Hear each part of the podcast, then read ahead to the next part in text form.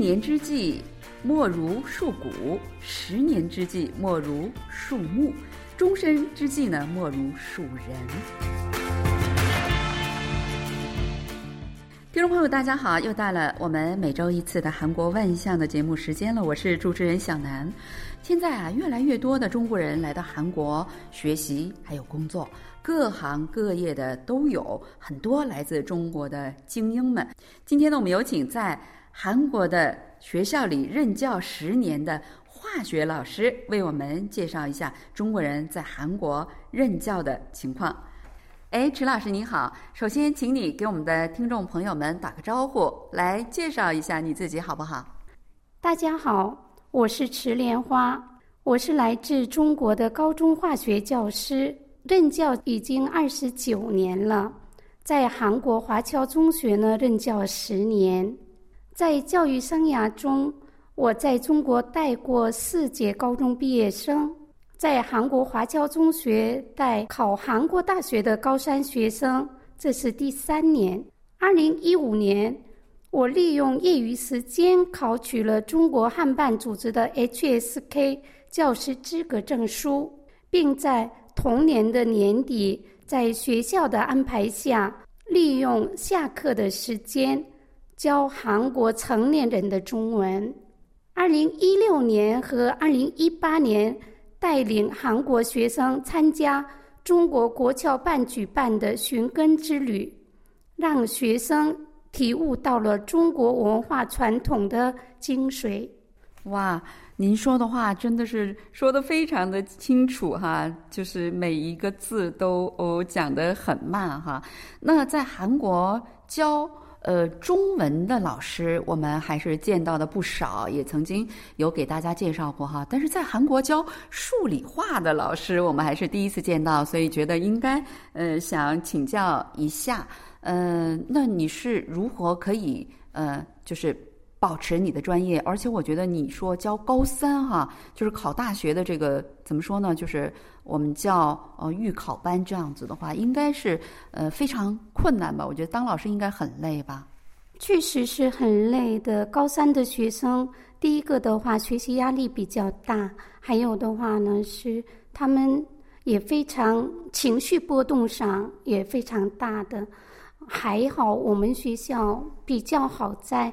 他们是靠特长生来报考韩国的大学或者是中国的大学，所以呢，成绩的话呢，重视的是在高中阶段的这个成绩，它没有一个统一的高考的这样的一个成绩啊。那就我要讲到韩国的这个高考制度了哈，就是韩国的这个高考跟中国还是有一些不同的，对吧？啊，因为中国呢主要是通过高考。这样的一个一次大考，但是韩国呢有很多渠道都可以升学，能简单的介绍一下吗？是的，韩国有很多渠道可以升入大学的。嗯，我了解的就是我们学校的学生情况。我们学校学生毕业以后，一般分为三种情况：一个是叫做回国班，也就是说回台湾读大学的这样的一个班。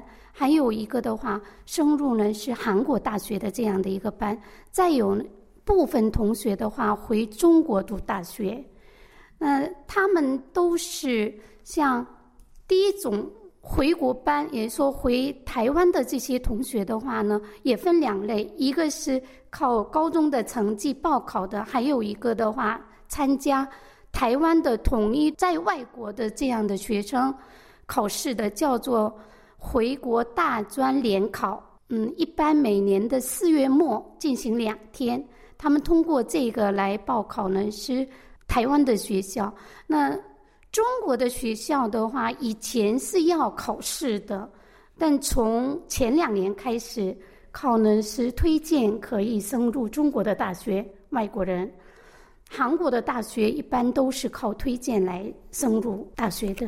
那就是说，假如我们的听众朋友们当中有子女，呃，他们很想升入韩国的比较好的学校，那你觉得他们有怎样的渠道呢？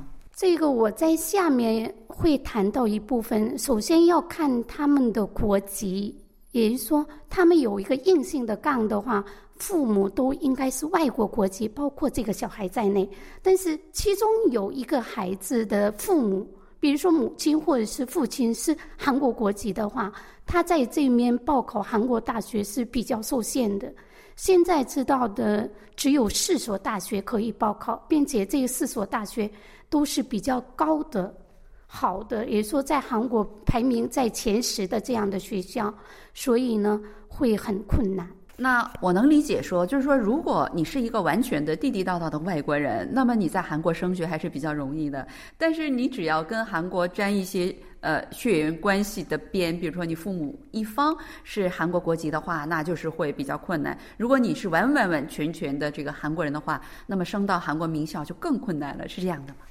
是的，完完全全的韩国人，包括父母和学生都是韩国人的话，在我们学校毕业以后，他还要呢是参加韩国的统一的，我们叫做呢是这个书能，对吧？哦，那这样呢是他们要参加这个高考的。但据我了解，近十年没有学生参加这样的高考。嗯，因为这样的高考途径就是太难了哈。呃，但是呢，我们听众朋友们也不要误会哈，不是说外国人来到韩国就比较容易升到名校，他的专业呀，或者是其他的其他的一些方面，一定呃，它的局限性肯定会比呃韩国人要多一些。我觉得不是说哪个专业都可以选择的，比如说呃，像医学呀。啊很重要的，比如说韩国就是最受欢迎的什么法律、医学这方面，我觉得是有一些局限性的，是这样的吧？是韩国的尖端的这些呢，是专业的话，一般不会留给外国人来就读的，是这样。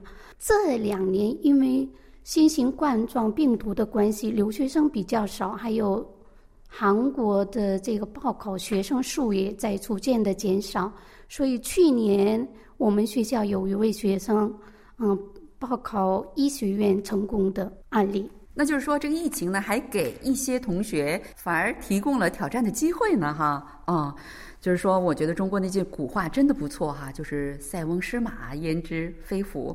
哎，那迟老师，呃，你总共的这个呃教学生涯已经有二十九年了哈，呃，在韩国也有十多年，嗯，在这十多年的时间里面，作为一位教师，在韩国你都有哪些感受啊？在韩国开始真的很难，在国内呢是任教十九年，实际上对教学和这个班主任，国内说班主任，我们这边叫做导师的哈，这个工作我都真的轻车熟路了，各方面我都呢是应付的很自如。但是到呢是韩国以后就不是这样的。首先从课时上来讲，国内化学课呢是满课时呢一周是十二节课。并且的话呢，是我一教的话呢，嗯，比如说我带了四年的这个高考班，我是从高一开始带到高三这样大循环的，国内叫大循环。那这样呢，是我教高一的时候，我只要背一个教案，那这样的话，我可以教四个班。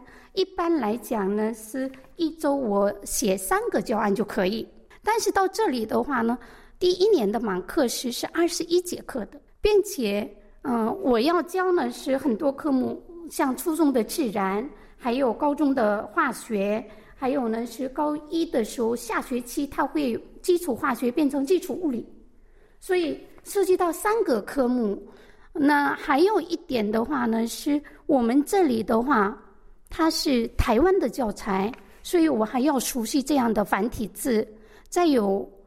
我们是对英国人的这些呢是定理这些翻译上还有一些误差的，比如说我们像阿夫加多罗，那中国呢是把呢是这个莫尔一个数字呢叫做呢是阿夫加德罗，那到这面的话呢是台湾叫成阿夫加，嗯这样，所以它在呢是文字的这个叙述上也有一些差异。对一些定理的翻译上，或者是科学家名字的翻译上，是有一些差异的。比较难的是什么呢？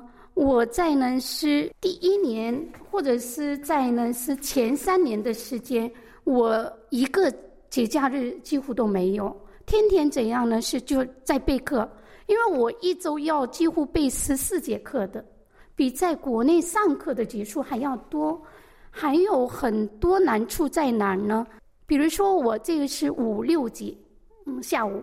那这样呢是这样，国内的话，那五节呢是我在高一一班上课，那六节的话到高一三班教案是一样的，那我讲的内容也是一样，但是在这里面不是。那第五节我可能上高一一的这个物理，但是第六节的话我会变成高三的这个化学，我的这个头脑马上得切换过来。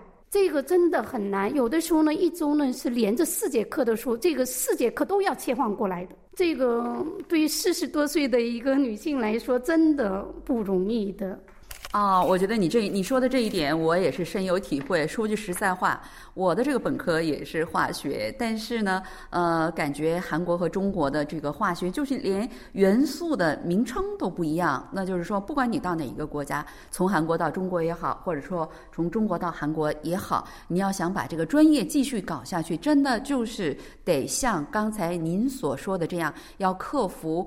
千重百难哈，真的是嗯很不容易哈。那这个学生们，你感觉怎么样啊？跟中国的学生相比，韩国的学生们他们有什么不同吗？韩国的学生呢是比较呢是讲究，或者是比较强调呢是学全的。我刚来这里的时候呢，是同学们上课的时候举手，老师我要上洗手间。像我们在中国的话，这种情况很少有，但这里是很普遍的。这也是还有上课的时候，他们之间偷偷的传递呢是小纸条，以后他们自己哄堂大笑，我也不知道在笑什么。我以为我脸上哪里呢是挂着什么东西这样。也就是说，韩国的这些小朋友们都哦更加自由一点，比中国的这个学生们是这样的吧？嗯，是的，学生呢是说话呢是。或者是发表言论是自由的，这跟国家的制度应该是有关系的。但是我觉得你在这儿，呃，能够教哦十多年，就是这些小朋友虽然很调皮，他们也一定有很多可爱之处吧？对，后来我发现韩国的学生真的很可爱。没想到我放寒假、开学回来以后，在走廊里遇到同学，突然跑过来以后抱着我，老师，我假期好想你啊。他们会说这样的话，还有呢是老师我爱你，你知道吧？再有的话，上课的时候他们会说，嗯，牛奶班的这个老师我喜欢你。同学们会这样讲，在国内很少呢是能听到同学们对老师这样呢是把自己的感情能够这样的表露出来。嗯，上课的时候，后来我发现同学们喜欢上了我，我也喜欢上了他们。那认真的也在做笔记，那交代的作业的话呢，也会按时交上来的。在作业本上，他也会画一个小爱心，这样老师我爱你，他也会写上这样的一些字。现在的话呢，我也慢慢适应了这里的教学，也在改变了自己的教学思想，想从呢是学生的角度这考虑问题。那我也能是。很诚恳的在采纳呢，是学生的这样好的一些点子。在我考虑不周的情况下呢，我也会跟学生说：“米娅呢，对不起啊，老师考虑的不周。”嗯，我会降下我自己教师的这个身份来。那就是学生们很坦率的对你，然后你很坦率的对学生，对吧？老师也会有错，我觉得老师认错了之后，学生们会更加就是尊敬你啊。是这样的。学生不仅尊敬我，还有把他们私下不能跟父母讲的话也都跟我讲。这样以后呢，告诉你不要告诉我爸爸妈妈呀。他们会跟我这样讲的。那这个时候你会跟爸爸妈妈说吗？因为前两天我看到，呃，国内就是中国国内发的一个帖子，就是说那个孩子告诉老师说：“你千万不要告诉我爸爸妈妈。”但是呢，呃，这个老师还是告诉爸爸妈妈了。结果这个孩子最后很不幸的就出了事。我不知道你会不会爽跟孩子们的约，然后把他们的秘密告诉他们的家长呢？嗯，这要看呢是有没有危险性的，比如说。嗯，我有一些忧郁呀，或者是我有一些极端的想要表现的这样的事情的时候，我会呢是委婉的提醒家长的。但一些不涉及到危及生命的，或者是不涉及到危及呢是社会这个公益的这样的事情，我会替他们保守秘密的。假如这个孩子犯了一个呃很大的错，比如说他损坏了什么。东西啊，或者是不太好的犯了一些错误，你会把他们的错误跟家长们都很坦白的说，你们家孩子怎么怎么怎么样了？假如说这个损坏的物件很小，比如说一个板擦，那这样的话我不会讲的，以后攒在一起以后会讲。嗯，是这样哈。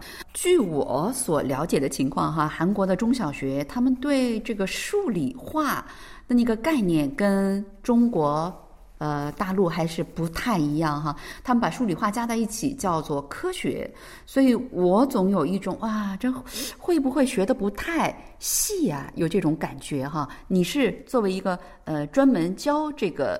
呃，学科的老师，你有一个什么样的感觉呢？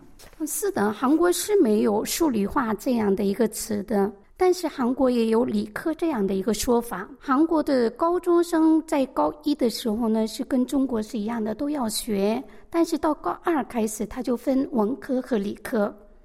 那理科不一样的地方在哪儿呢？他们又分呢是。学呢是化学和物理的这样的一个班，和生物和化学的这样的一个班，所以理科相当于是分又两个班。按我们学校的说法叫做甲组和丙组。那学习化学和物理的同学一般是往机械这方面走的多的。那生物和化学的话，主要是医学这一方面啊走的同学。韩国的学生呢，对学习理科的积极性确实是比较低的。以我们学校来讲。华侨学校呢是毕业的有三位同学，近三年有三名同学呢是考入呢中国的清华大学的，但他们呢也都是文科生。是呃，很多政界人士哈，很多搞政治的人，他们也就是都是出身于理科。那这样的话，作为一个领导人，他可以在国家或者是在呃某一个地区发生了什么事情的时候，他可以非常具体的去做一些指挥哈，呃，受到民众的尊敬。好了，听众朋友，呃，因为时间关系呢，我们今天的呃采访节目呢，就只能给大家播送到这里。非常感谢，呃，我们迟老师百忙之中来给我们介绍他在韩国任教教化学，呃，教韩国的中学生们这十多年的经验和他的感受。我们下一期同一时间再会，안녕히계세 요， 再见。谢谢大家的倾听，嗯，再见。